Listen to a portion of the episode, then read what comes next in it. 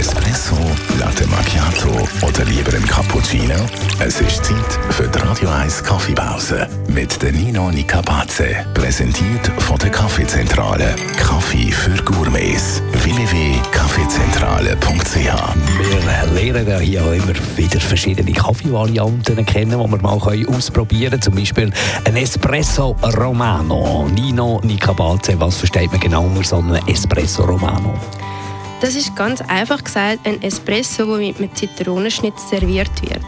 Je nachdem wird es aber auch von Kaffee zu Kaffee unterschiedlich zubereitet und kann je nachdem, wo man gerade auf der Welt ist oder spezifischer in welchem Teil von Italien auch ein anders heißen. Was gibt es ja alles für Variationen? Also der Espresso-Teil ist immer gleich. Je nachdem wird dann der eben mit einem Zitronenschnitz serviert, wo man dann selber kann in Espresso tun oder einfach den Saft ausdrücken.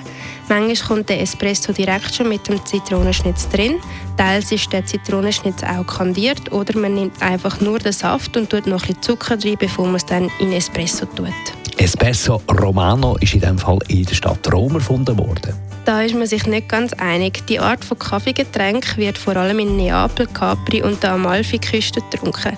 Dort heisst es aber Kaffee Canarino oder Kaffee al Limone und wird zum Teil auch kalt serviert.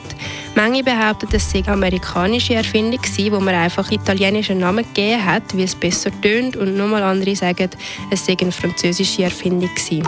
Die Radio 1 Kaffeepause, jeden Mittwoch nach der halben Zehn, ist präsentiert worden von der Kaffeezentrale.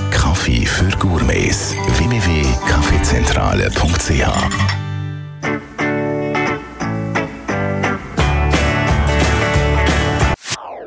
Das ist ein Radio 1 Podcast. Mehr Informationen auf radio1.ch.